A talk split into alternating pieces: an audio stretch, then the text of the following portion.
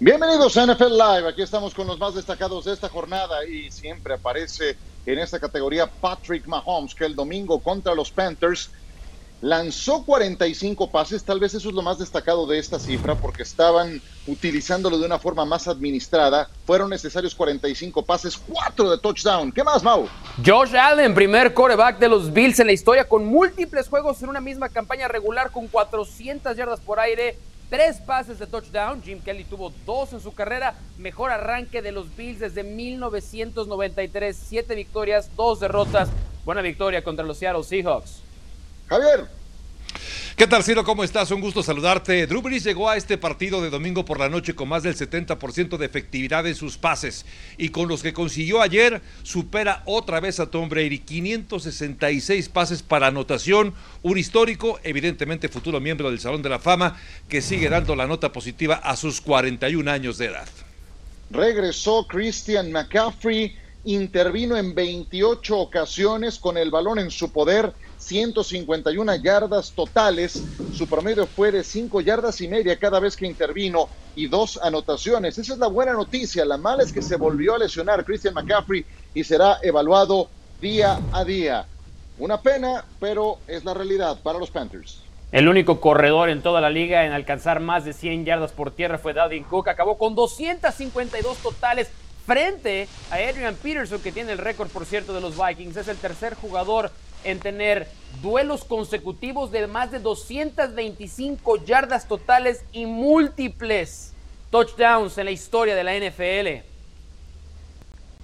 Temporadón de Dalvin Cook. Otros jugadores destacados en esta jornada, Tyreek Hill recibió dos de los cuatro de anotación de Patrick Mahomes, DJ Chark 146 yardas en la derrota de los Jacksonville Jaguars ante Houston, Kyler Murray tres de anotación en la derrota de los Cardinals ante Miami y Justin Herbert 326 yardas, dos touchdowns en la derrota también de los Chargers esta semana que analizaremos un poco más adelante. Pero comencemos con el juego más visto en eh, la Unión Americana seguramente y en México por supuesto. Pittsburgh de Ben Roethlisberger que enfrentaba a los Dallas Cowboys que iban con Gary Gilbert en los controles. Cuarto coreback distinto para el conjunto de Dallas. Y veanlo a Gilbert improvisando, se quita la presión. Primero y diez, medio campo se deslizaba y mantenía adelante esta serie ofensiva para Dallas. Enseguida Gilbert se mueve, sale a la derecha, lanza un pase, 20 yardas, completo touchdown, City Lamb.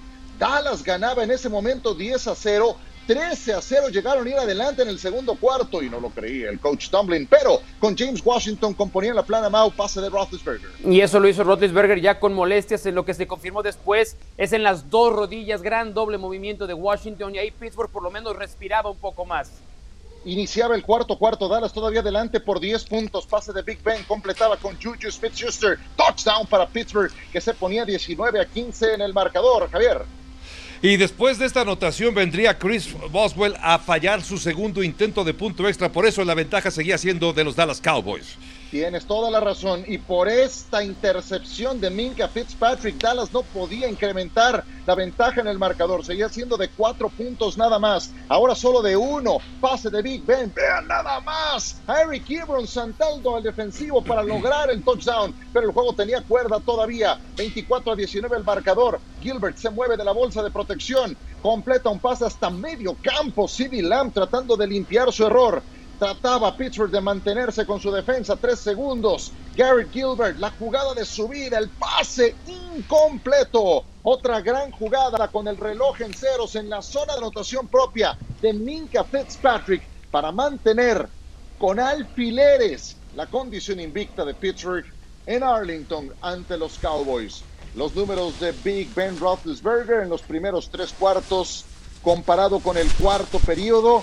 En el cuarto cuarto lanzó para 144 yardas, dos de anotación, no lanzó intercepción en todo el partido y Big Ben mandó un mensaje a la afición.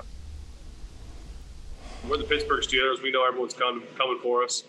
Um, if you didn't know who, uh, I'm not trying to take any shots at anybody, but if you didn't know who America's team was, you should have seen the stands and all the, the terrible towels. Um, Dallas may be America's team, but we'll be the world's team because we got fans everywhere and they're the best in the world.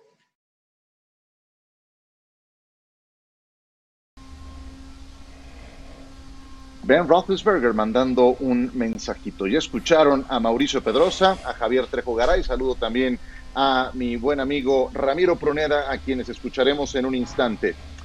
Con que si ellos son el equipo de América, nosotros somos el equipo del mundo. ¿Tiene razón Big Ben? Pues ya sé que me va a decir Mauricio Pedrosa, pero lo quiero escuchar. Venga, sí, sí, tiene razón. Sí, sí, tiene. Big Ben podrá hacer muchas cosas en su vida, mentiroso no es. Es la realidad. Y, y, y, y creo que además, a ver, esto es fácil de medir por una razón bien sencilla. Los aficionados de los vaqueros de Dallas son de comodidad. Si su equipo no anda bien, como pudimos ver, hubo más gente de Pittsburgh en el propio estadio de los Vaqueros de Dallas, dejan de apoyar. No hay, no hay ningún equipo en la NFL que viaje a estadios rivales como lo de los acereros de Pittsburgh. Es la mejor afición, es la afición además mm, que conoce mejor del deporte. Oye, que pero no si no dices abandona... por Sutcliffe que se cambió a los. Raiders, eh, ese, ese no es una muestra representativa, ¿eh? Eh, eh, es una de ellas, por lo menos. Y, y, y además, Bueno, aceptémoslo, por dos, pero en los últimos no es para 25 años han sido mucho mejores los Steelers que los Cowboys. Va a haber más aficionados jóvenes de Steelers que de Cowboys por mucho tiempo en adelante. ¿Qué dices, Javier? Te oí incómodo. Si es, si es un tema de popularidad, pues está bien. Y ojo que independientemente de ese tema, recordemos que la revista Force publicó recientemente por tercer año consecutivo que la franquicia más valiosa, la Pero franquicia no deportiva tema, más Javier. valiosa, esto está bien, está bien. Pero tú te quieres eh, enfocar a la popularidad, me parece Pues es muy bien. que- pero es de lo que estamos hablando, Pero ¿no? estoy de acuerdo, nada más que permíteme, eh, digamos que tratar de ponerle un poquito de paños fríos a lo que los aficionados de los acereros de Pittsburgh Nos vas a decir que son el equipo que más viste de blanco, entonces, o sea, no, no, no desviemos el tema. No, no son, no Estamos son, hablando no, de no, no, popularidad. bueno, bueno. Me parece ay, muy ay. bien, me, me parece muy bien, pero para poder ganar la popularidad, independientemente de eso, mi querido Mauricio Pedrosa, un tema vital es las victorias que han conseguido. Tres victorias las últimas ante los Titanes de Tennessee porque Tennessee falló un gol de campo por los errores de Baltimore y también porque enfrentaron a un equipo como la de los eh, Vaqueros de Dallas con una defensiva que es una reír de toda la NFL y por eso están celebrando por una marca de 8-0. Este es el mejor equipo de Pittsburgh que hayamos visto en la historia. A ver, a ver, a ver, a ver, Mejor Javier, Javier, que Javier. aquella de los wow, wow, wow. 70 cuestionando- con la cortina de acero. celebrar un récord de 8 ¿Qué quieres que celebremos entonces? No, ¿Un- está un- bien. ¿Un 2-6? A ver, No, no, quiero- no, pero a ver, que, que le no- bajen un poquito, tres rayitas, un poquito de ver. Humildad, por el amor de Dios. quiero Es- escuchar a es- Mauricio y les quiero hacer otra pregunta. ¿Sale? A, a- a- perdón, a Mauricio, a- a- al señor Pruneda y les quiero hacer otra pregunta, brevemente. A ver, dime qué. A ver, lo único que voy a decir es esto, Mau. Solamente tenías razón en una sola cosa. Y es que los últimos Solo en 25 años se han tenido mayor resultados Pues sí. que cualquier otro equipo y hasta los vaqueros de Dallas. Y eso es muy importante para todo lo que conviene en cuanto a publicidad, marketing y lo que tú quieras. Si Jerry, Jones, eh, Jerry Jones, perdón, lo que está diciendo Javo, sí, sí tiene mucha razón. Es el equipo que Gracias, Ramiro. más podría valer a lo largo de los últimos años por esta revista, pero nada más. Y lo único que sí le tengo que aplaudir a Tomlin es lo que hizo en el cierre de temporada con la defensa, solamente con la defensa, porque la ofensiva fue un fracaso total, por eso no ganaron ni la división, pero lo que está haciendo hoy este señor con ese récord de 8-0, con Big Ben lastimado en la rodilla, con ese esguince y aguantando hasta el último juego para No darle la creer lo que voltereta, escucho. le aplaudo a Mike Tomlin. Soy el primero en retractarse de todo lo que dijo el año pasado de ese Felicidades, habla bien de ti. ver, Me- yo, yo les quiero hacer una última pregunta, 20 segundos de respuesta a cada quien. ¿Por qué entonces el mejor equipo del mundo mundial y del universo internacional pasó tantos problemas para ganarle a un equipo que tiene una defensiva lamentable, que estaba jugando con su cuarto coreback distinto y que Sí. se puso adelante en el marcador hasta que faltaban 19 segundos para llegar a la pausa de los dos minutos? 20 segundos cada quien. ¿Por qué demonios le costó Ok, tanto trabajo 20 a Pittsburgh, segundos que para estaba contestar. entero, Mauricio Pedrosa? Que corra, que corra el cronómetro, por favor, para mis 20 segundos. Uno, cuando lleva- se refiere al quedan 15. equipo del mundo, se refiere a ser al equipo más popular del mundo, no al mejor del Eso, mundo. por eso, Esa es la primera. Y segunda, pregunta. ¿por Ah, qué les gracias, costó sí. trabajo? Porque es su tercer juego de visitante consecutivo, lo cual en Ay, la NFL, no. que ustedes entienden bien, es desgastante. Los otros dos juegos se habían decidido también en la última jugada. ¿Y por qué se confiaron? Porque vieron a Dallas y dijeron, Ah, qué "Les vamos a pasar por encima y se confiaron. Ah, Esa qué es la bien. verdad. Ah, qué bien, los vieron por debajo del hombro. Mira Así nada es. más. O sea, celebramos.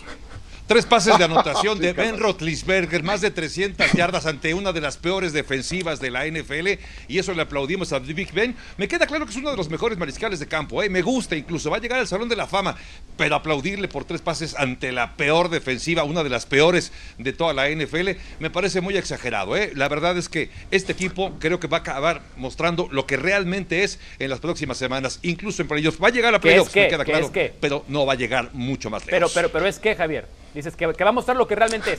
¿Qué es? Es un buen equipo, pero no es el mejor equipo del mundo Uy, mundial. Y marca de 8-0, como nunca antes lo habían conseguido. verdad, es este verdad, equipo no es es, mejor verdad. que aquella década de los. Sí, tiene 8-0. Eso me queda. Ahí está. Eso es inobjetable. El 8-0. Ahora El me toca a mí, tranquilos todos que ahora me toca a mí. Por primera vez. Mike McCarthy presenta un esquema defensivo efectivo, porque lo vimos parte del primer cuarto y la mitad del segundo cuarto, donde en tres series ofensivas de Big Ben los logran sacar para que despejaran.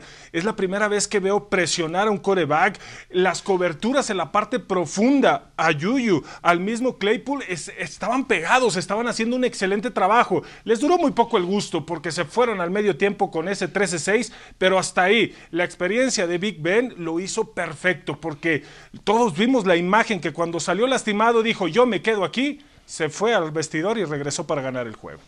Perfecto, vamos a presentarles una encuesta. Digo, a partir de lo que dijo Ben Roethlisberger, decidimos en la Junta de Producción preguntarle al público, porque finalmente si se trata de un tema de popularidad, pues queremos desde luego escuchar al público. Tiene razón Big Ben. Tenemos cuatro opciones para que ustedes voten en arroba NFL Live-ESP.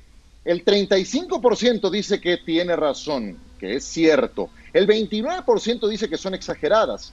El 9% dice erróneas, Dallas es el mejor. Y el 27% dice el mejor es otro. Solo el 35% apoya lo que dijo Ben Roethlisberger. Bueno, solo uno de cada Sigue tres. Disponible esta encuesta.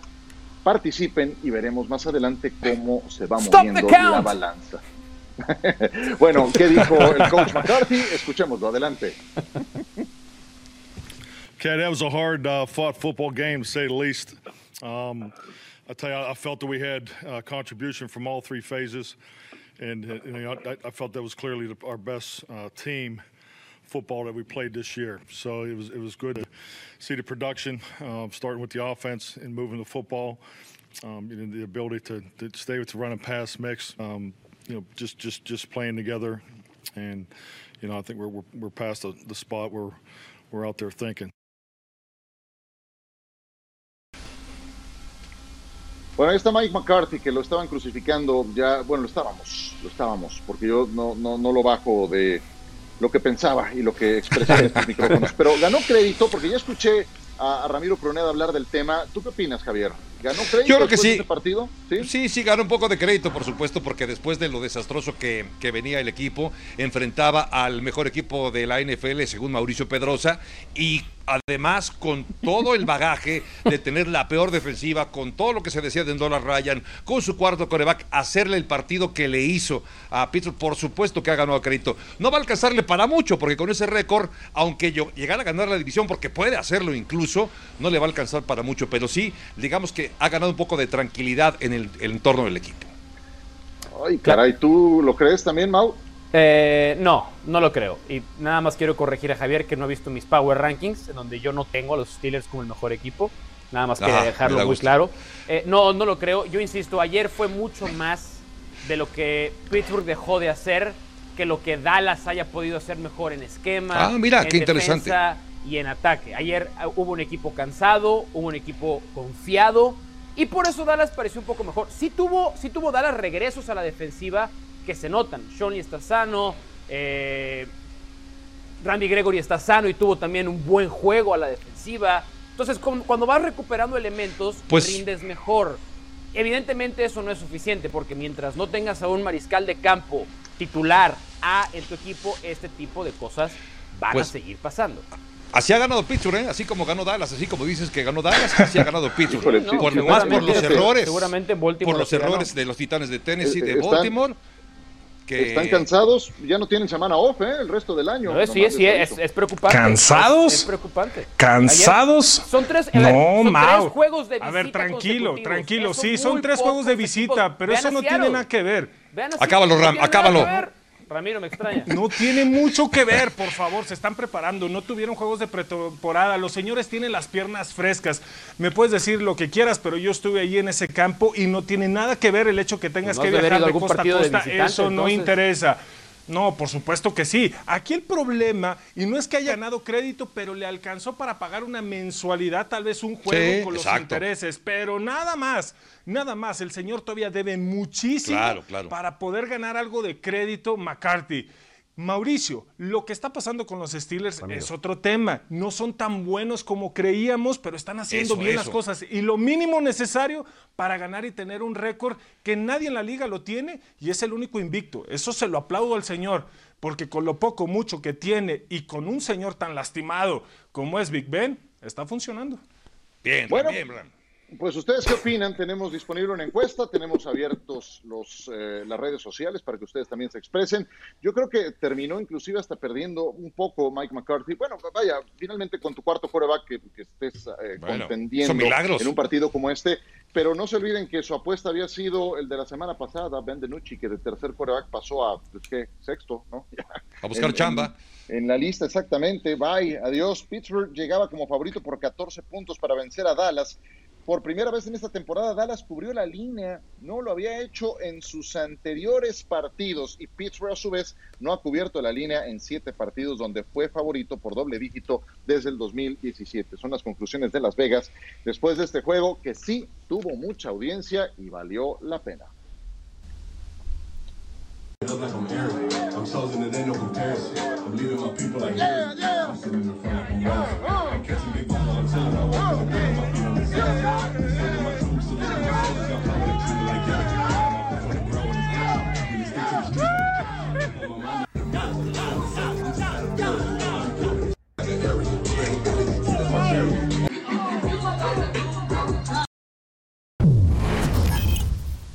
Un juego que todos marcamos en el calendario al inicio de la temporada. No hay duda, este Drew Brees contra Tom Brady en Raymond James Stadium. Tercera y diez.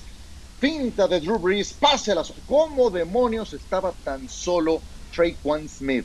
Pintaron por completo a todos con Alvin Kamara. Mordieron el anzuelo. Ganaban los Saints 14 a 0. Los Buccaneers inexistentes al ataque. Emmanuel Sanders, touchdown 21 a 0 el marcador. En ese momento habían logrado su primer primero y diez del partido los Buccaneers. Luego interceptado, Mau. Sí, la presión le llegó constantemente a Tom Brady. Esa es la diferencia. Cuando no puede ser protegido, no tiene tiempo para lanzar, comete muchos errores.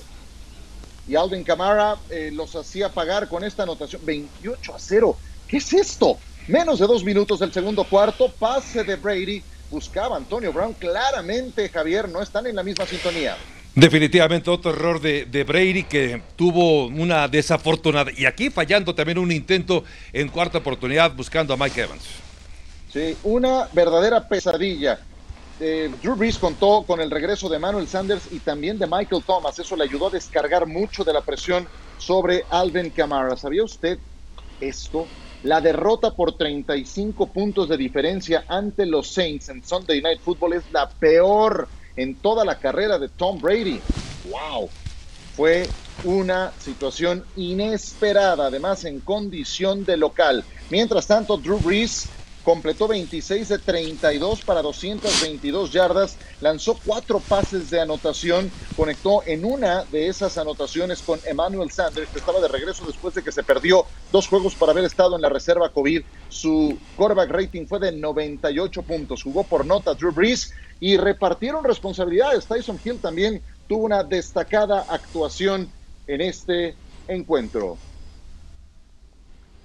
Y claramente, claramente aquí hay una receta secreta que seguramente no van a compartir con todo mundo, pero los Saints ya le ganaron dos veces a los Bucaneros en esta temporada. La receta secreta es patrocinada por KFC. Porque tú lo convertiste en estrella, disfruta el Bucket Rockstar de Kentucky.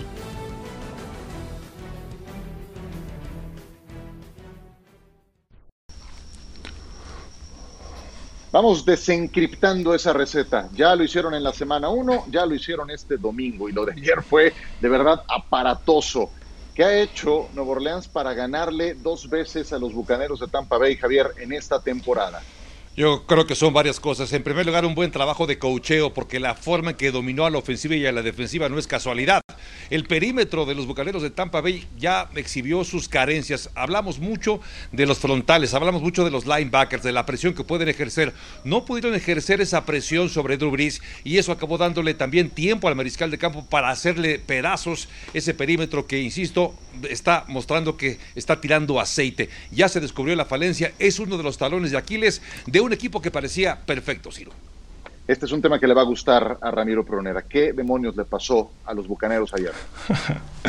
La presión. Cuando la presión se ejerce sobre Tom Brady, empieza a fallar. De tres intercepciones, dos. Dos de ellas fueron culpa del señor porque no aguantó la presión, porque no ve bien sus trayectorias profundas. Ah. Y una cosa le voy a decir al señor que está aquí al lado.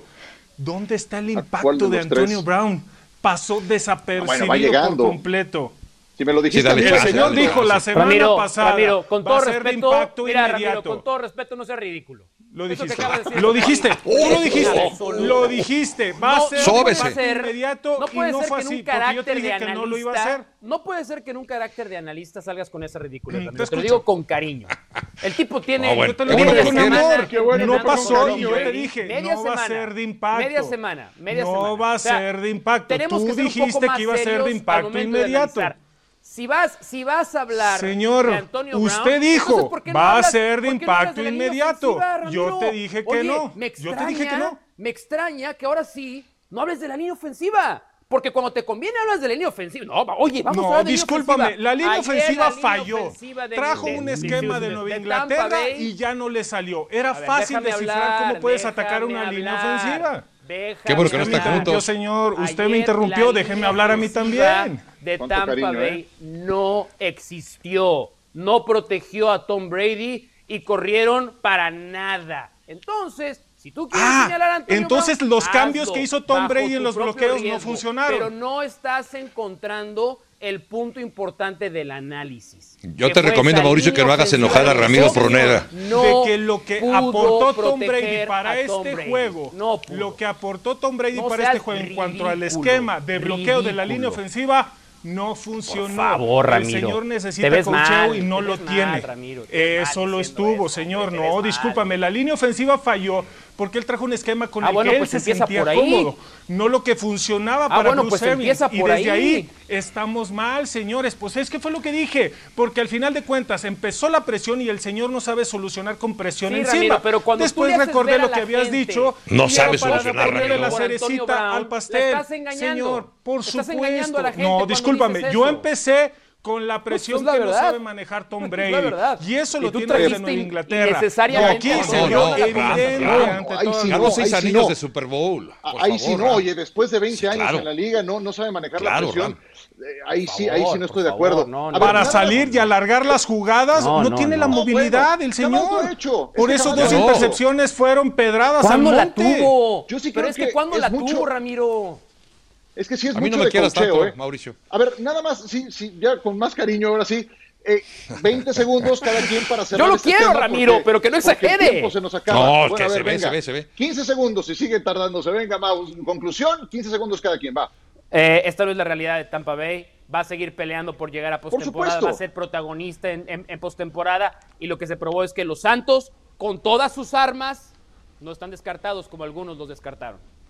Javier, Pues eh, no, no pensé que podría estar de acuerdo con Mauricio el día de hoy. Sí, Estoy de acuerdo, este equipo no lo puedes descartar. Tuvo un tropiezo fuerte, severo, pero este equipo va a regresar y puede todavía pelear por la división, ¿eh? aunque haya perdido dos partidos ya contra los Santos. Ramiro, venga. Yo nomás les digo, sí va a llegar Danos a coraje, postemporada, pero el señor ahí se va a quedar. Le falta mucho para ser el que estaba en Inglaterra. Es todo. Bueno, nada más les digo que este también es de sabía usted qué. Es la primera vez en la carrera de Tom Brady que lo blanquean en una serie contra un equipo divisional. Ya le pasó con Nueva Orleans y eso se traduce en que ahora los Saints son los que tienen el control del sur de la conferencia nacional. Bueno, lesiones, por supuesto que han sido un tema. Kyle Allen el día de ayer no pudo concluir el partido de los eh, eh, integrantes de Washington, perdón usted, la fuerza de la costumbre. Esta lesión durísima en el tobillo contra los gigantes le impidió concluir. Está fuera por toda la campaña. Alex Smith será el encargado de llevar las riendas de este equipo. Con esto y más, el querido doctor Gerardo Meras. Venga, Doc.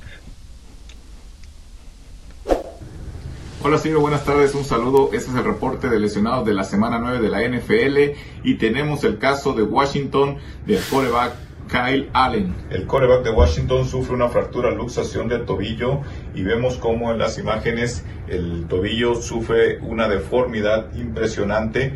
Fue estabilizado, fue acomodado el tobillo nuevamente en su lugar, lo que conocemos como reducción de la fractura. Y el día de hoy se realizará una resonancia magnética para confirmar el diagnóstico, además de ver si no tiene algunas otras lesiones agregadas. Se espera que en esta semana se realice su cirugía que consistirá en reparar los ligamentos rotos, además de estabilizar las fracturas. Desgraciadamente, Kyle Allen, coreback de Washington, está fuera toda la temporada. Ciro, amigos de NFL Live, pues este fue el reporte de la semana 9 de la NFL. Nos vemos hasta la próxima.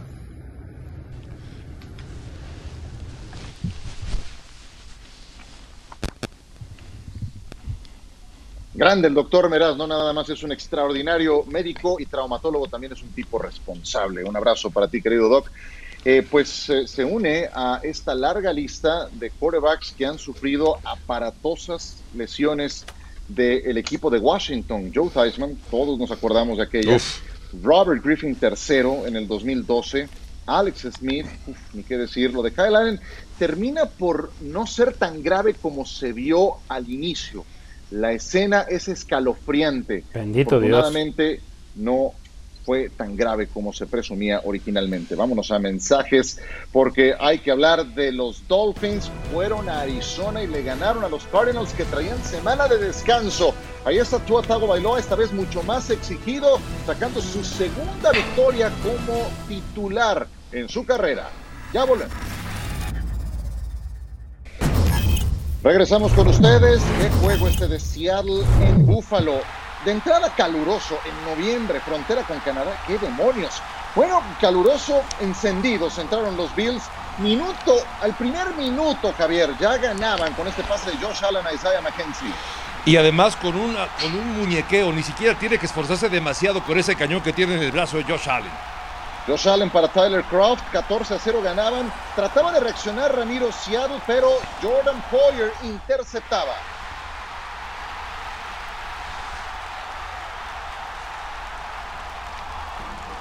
Lo dicho, 14 a 0 se mantenía el marcador. Más adelante en el cuarto cuarto los Bills ya ganaban 34 a 20. Otra intercepción para Russell Wilson, esta vez de Tredavious White. Y simplemente eh, la defensa de Seattle Mau otra vez hizo mucha agua. Nada nuevo, siempre ha hecho agua toda la temporada. Lo raro fue ver a Russell Wilson equivocarse, pero hay que darle crédito a estos Bills que no venían jugando bien. Este es el partido que los pone de regreso en la carrera por playoff. Exactamente, y entraron decididos a demostrarnos a todos que son candidatos a ganar su división. Y después de esto, vean en qué categoría aparece Josh Allen, con más juegos con touchdown aéreo y terrestre desde el 2018, con 14 por delante de Kyler Murray, Dak Prescott y Deshaun Watson. ¿Qué tan eh, alto es el nivel de preocupación para Seattle después de esta derrota, Ramiro Pruneda?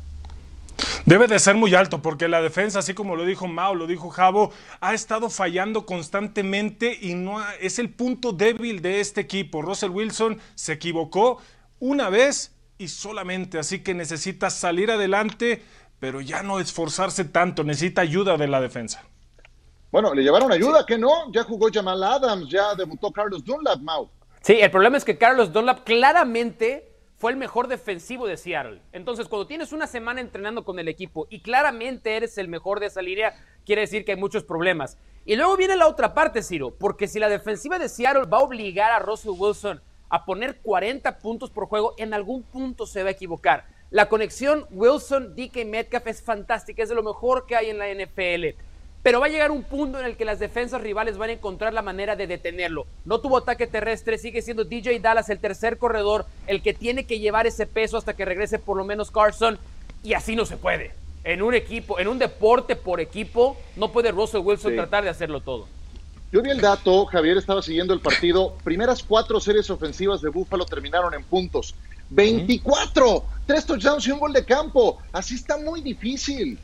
Muy complicado y coincido, el nivel es alto, pero ha sido alto desde antes incluso de este partido, por lo que ya decían tanto Ramiro como Mauricio, porque la defensiva es de las peores que hay y porque si él, tuvo una mala tarde, definitivamente Russell Wilson, pero este no es el Russell Wilson que conocemos, sí fue quizá Siempre todos tienen un partido malo. Este fue el partido malo de la temporada para Russell Wilson. El problema es lo que decía Mauricio, la cantidad de puntos que tiene que anotar la ofensiva para poder salvar lo que no puede hacer la defensiva. Y yo les digo una cosa, como que nos quedamos con la idea de lo que era Ken Norton Jr. como jugador, Mm, laborazo, sí. pero como coordinador defensivo, uy, yo no sé si sea el próximo eh, en, en- ¿Para qué les digo? En fin, vamos con eh, Tua, pero antes les cuento de Pete Carroll. Pete Carroll, antes de este partido, llegó a un acuerdo para una extensión de contrato, lo cual nos lleva a eh, entender que Carroll va a terminar su carrera como entrenador con el equipo de Seattle. Hoy en día, este señor es el coach con más veteranía, el de más años de edad en la NFL con 69 de edad. Y entonces ahora ha firmado una extensión multianual para mantenerse con el equipo de Seattle. Vamos pues a lo que pasó con Tua Tagovailoa. Tua Time enfrentaba a Kyler Murray, tienen historial de su pasado en el fútbol americano colegial. ¿Qué tal lo de Kyler Murray? Una espiral perfecta, un arco iris para empatar Mau 14 a 14 el juego. Eh, es un espectáculo. Estos dos van a ser protagonistas durante muchos años de la NFL. Fue un juegazo, Ciro, que se iba a decidir hasta el final. Por supuesto, 24 a 17 el marcador, tercer cuarto, pase a la zona. Y a fin de cuentas, Javier, touchdown. Ya más adelante en el tercer cuarto, empatados a 24, una más de Kyler Murray. Un buen dato, esto que estamos viendo de Kyler Murray, que es personal, consigue la anotación, pero 77 yardas incrementó de ganancia por partido de un año a otro el equipo de Arizona. Sí, qué lástima que no estén en la misma división, conferencia, que los podamos ver enfrentarse más seguido, porque lo de ayer fue muy entretenido. Tenía que ser Sanders el que anotara el gol de campo y después Zane González no desayunó este día, le faltó galleta para llegarla. Bien apuntado, pero uh, se quedaba con la decepción Kyler Murray y con la derrota después de un juegazo en Glendale, Arizona. Este es el balance de cómo les fue a los dos. Cinco de anotación entre ambos sin lanzar intercepciones. ¿Qué tal lo de los Dolphins? ¿En qué se basó el éxito de Miami, Javier, para ganarle a los Cardinals esta vez? Eh, otra vez la defensiva, la defensiva de Miami, de la que poco hablamos, sigue comportándose como una defensiva unida, feroz, rápida y que acabó consiguiendo un touchdown, que eh, eso acaba siendo también la diferencia. Cuando sí. tienes una defensiva de este calibre que consigue no solamente detenerse, sino que además anota puntos, acabas echándole la mano a un joven mariscal de campo que tiene mucho por mejorar. Lo más relevante de Tua es que no cometió errores graves en el partido de este domingo. Yo, ¿Qué me dices, yo, yo quiero felicitar a Brian Flores. O sea, ayer a la defensiva sabían Sí. que iban a ser castigados porque Arizona tiene un gran ataque, recibieron más de 30 puntos y lo que hizo su staff de coacheo es vamos a poner a Tua en una posición cómoda. ¿Se acuerdan que el partido pasado dijimos no tuvo una gran actuación? De hecho no jugó bien Tua. Ya con una semana más de repeticiones con el equipo titular eh, terminó 20 de 28, 248 yardas, 93% de pases completos cuando tuvo una bolsa de protección limpia. Eso es cocheo, eso es diseñar juego a juego. Encontraron las vulnerabilidades a las defensivas de Arizona y Tua lo supo explotar. Felicidades a ese staff de cocheo que lo está haciendo muy bien. Con el añadido de que Miami era visitante, de que Arizona traía semana de descanso y aún así fueron a ganarles a Arizona. Entonces, muy bien lo de Miami, ya será Sí, tema para la semana. Ya será tema para la semana. ¿Quién para ganar esta división este por primera vez está abierta? Por primera vez en 20 años de dominio, claro, de los New England Patriots, que hoy los tendremos en Monday Night Football y que están obligados a ganarle a los Jets. Jets tienen que ganar. Los juegos hay que disputarlos. Si no, pregúntenle a los Pittsburgh Steelers.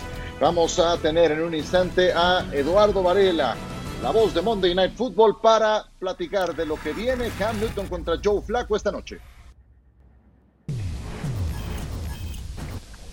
Este fue un juegazo, la verdad, se esperaba de muchos puntos emocionantes, rivales de la misma división y eso normalmente eh, nos entrega grandes partidos entre los Raiders y los Chargers, con el marcador 17 a 14, pase de anotación de un Derek Carr que está teniendo una muy buena temporada, conectaba con Nelson Aguilar, amenazaban en zona de gol los Raiders de nueva cuenta, Carr lanza Darryl Waller, qué campaña maula de Darryl Waller. Y sí, y ahí realmente, defensivamente en la secundaria, cuando tenía puro superestrella los Chargers, Ciro, se le han ido cayendo lesionados y se notó en el juego de ayer. Cuarto, cuarto, sin punto de apoyo, Herbert conectaba el pase de anotación. Luego fallaría en la conversión de dos puntos. Y en esta oportunidad, en tercera oportunidad para anotar, viene con este envío que originalmente marcan como touchdown. La jugada fue revisada y determinaban pase incompleto. Victoria para los Raiders que así festejaban. Espectacular el encuentro que se dio ayer en Los Ángeles, California, con un Justin Herbert, que yo sé que ya no es consuelo, mira, me escriben, me escribe mucha gente de los, de los Chargers. Oye, pero volvieron a perder, sí, pero tienen un gran coreback. Yo cada vez que Claro. veo a Herbert me gusta más. 60 puntos de total quarterback rating, 326 yardas, dos de anotación, cero intercepciones. Pero quiero, Javier, volver a esa última jugada. Estuviste ayer en Red Zone junto con Ramiro Proneda. ¿Te pareció correcta la eh, decisión de los oficiales en esa última jugada que terminó marcando el destino del juego? No, no me pareció correcta y, y yo ya no entiendo porque hasta donde yo me quedé la regla de entre una recepción es que cuando tienes, justamente cuando tienes, cuando, perdón, perdón, cuando, cuando tienes ya a un, eh, una recepción y acabas cayendo, pero tienes el control de la misma, al momento que pega en el piso es cuando suelta el balón, pero había tocado, es decir, cayó en terreno bueno, los dos pies, la rodilla izquierda, al momento que pisa afuera es cuando, cuando cae hacia afuera, quiero decir, el contacto con el césped es el que provoca el balón suelto, algo que hasta donde yo me quedé es que ese tipo de, de fumbles no, no se confirmaban porque fue el piso el que provocó el balón suelto. Es- No es que él no haya tenido control en las manos del balón. Es que yo, yo lo veo al revés. Eh, la definición de la regla, ¿se acuerdan desde esa polémica jugada en un Steelers contra Patriots? Que es completar el proceso, El de la recepción. Y completar el proceso significa que en el momento en el que haces contacto con el terreno de juego para terminar la jugada, debes mantener Entiendo que- el control del, del ovoide. Y, y- y la realidad es que no lo tuvo. Y también la realidad es esta. Mike Williams en la jugada anterior dejó caer también un pase que Justin Herbert le había puesto en un lugar preciso. Y toda esa serie ofensiva, Javo, la debes tener presente. Sí, Llena de malas decisiones de los entrenadores de los Chargers. Manejaron mal el reloj. Es decir, no tuvieron que haber llegado a ese extremo de confiar en los oficiales para tratar de ganar un juego. Es la manera más dolorosa de perder, pero desafortunadamente los aficionados a los Chargers se están acostumbrando a que sea así. Sí, eh, entiendo que ese es el espíritu de la regla. Perdón, eh, nada más para comentar. Ese es el espíritu de la regla. ¿Y por qué acabaron diciendo que fue incompleto? Porque a su juicio no completó el proceso de la recepción.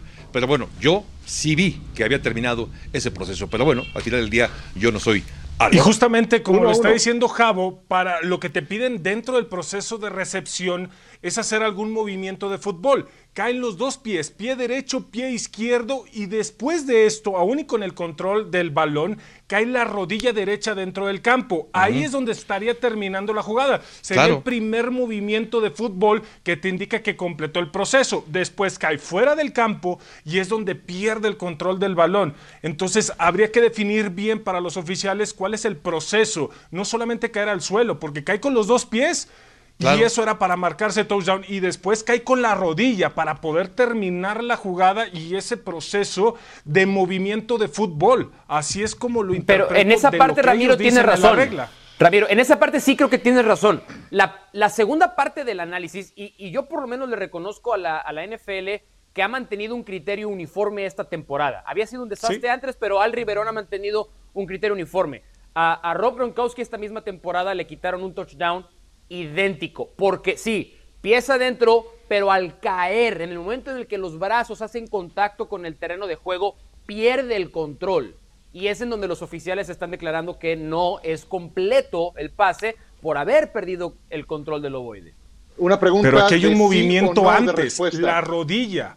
Ese es el una movimiento pregunta diferente. de sí o no de respuesta. Les tengo que hacer una pregunta de sí o no de respuesta, nada más así de ráfaga.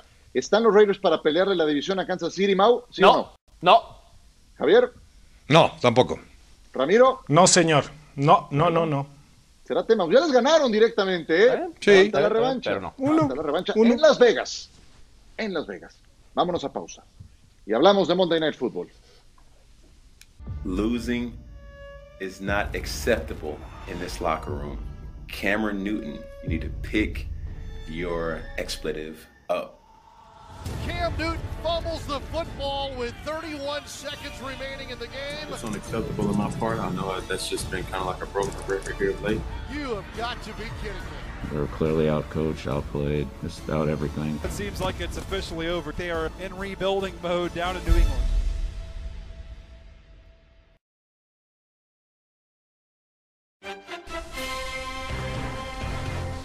Hoy es lunes, Monday Night Football. Por la pantalla de ESPN se traslada a la Gran Manzana en East Rutherford, New Jersey.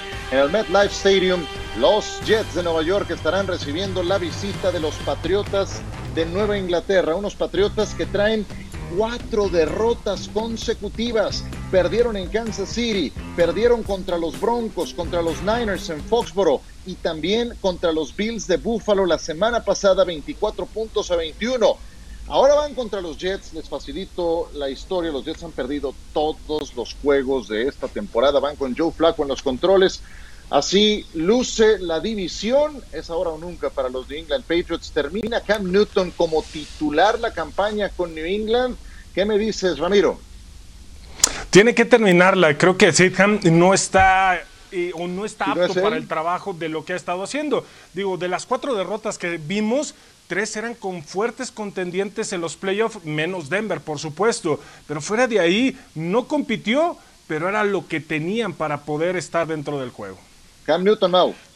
Sí va a terminar como titular la temporada. Eh, sigo pensando que, si bien es cierto, si nos limitamos a ver los juegos de los Pats, pensamos que Cam está acabado. Creo que es una víctima del sistema que hoy impera en New England.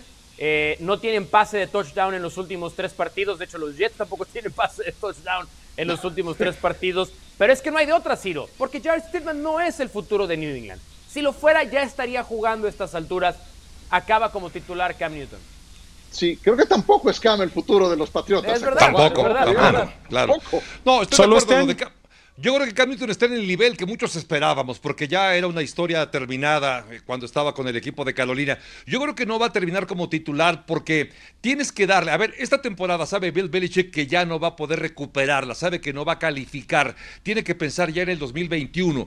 Cam Newton no es la respuesta. Tienes que darle otra oportunidad a Jarvis Stidham para ver si desarrolla lo que crees que puede dar y si no, tienes que empezar a pensar ya en Pero- un nuevo mariscal de campo. Por eso creo que Stidham se queda porque tienes que pensar ya en el próximo año. ¿Y ustedes creen que el resultado va a ser diferente? Le tiene que No. lanzar pases a Jacoby Myers, Es a que ese es el tema. ¿A quién? Exactamente. a Ryan quién? Izzo, a Suber, que en su casa lo conocen. Esos son las armas que Pueden tienen meter a jugar a un Patriotas. hijo de Bill Belichick y a lo mejor atrapa mejores pases. Bueno, Puede ser. ahí O hay yo. dos. Ahí hay dos en el staff. Por eso. Podrían intentarlo. Bueno, seguimos hablando de Monday Night en un instante. Venga, pausa y regresamos con ustedes. Ya viene, lunes por la noche por ESPN.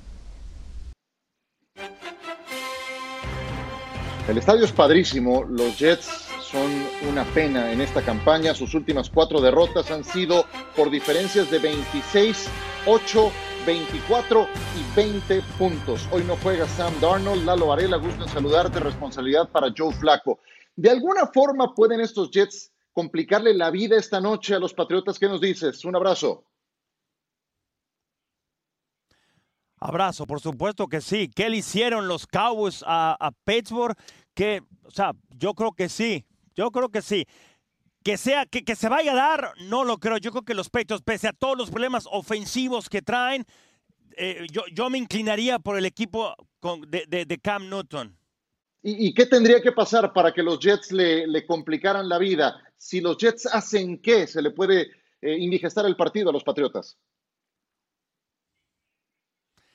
Si pueden presionar a los Patriots, si el juego aéreo no funciona, si no pueden correr con el balón. No tiene receptores el equipo de los Patriots. E- Eso todo el mundo lo sabe, ¿no? No tiene touchdown. Desde que regresó, ¿sí? No ha hecho realmente nada a la ofensiva. Cero pases de touchdown y cinco intercepciones Cam Newton. Pero es que no hay receptores. Eh, la situación es, es caótica, pero de los dos lados. O sea, tampoco es que eh, lo- los Patriots van por, eh, están en un, en un lugar eh, espectacular, ¿no? O sea, el partido va a ser difícil, cerrado por las Difícil dos y partes. cerrado. Muy brevemente, ¿cuál es tu pronóstico del partido de esta noche, Lalo? Es, es posible que no veamos muchos touchdowns, sobre todo pases de los dos quarterbacks. Joe Flaco, yo creo que está más flaco ahora, ¿sí? No ha visto acción todo este año. Eh, yo- Julian Edelman no está, no hay receptores, eh, no sé, 17, 9, Joe Patriots, una Flaco más desnutrido que nunca. Caramba, eso sonó fuerte. Venga, Lalo, mucho éxito en esta transmisión con Pablo Viruega en unos minutos más por esta misma señal. Eh, ¿Ven ganador a New England o alguien se anima a mandar por delante a los Jets? Mau. No, gana New England, pero sí voy a hacer este pronóstico. Va a haber más anotaciones defensivas y de equipos especiales que ofensivas. Javier, Pats, definitivamente, los Pats. ¿qué me dice Ram? Nueva Inglaterra gana. Es noviembre, ¿no? Es el mes de los Patriotas, sí, y si no ganan Bueno. este, de plano que se olviden. Gracias por acompañarnos, disfruten el partido y aquí nos saludamos.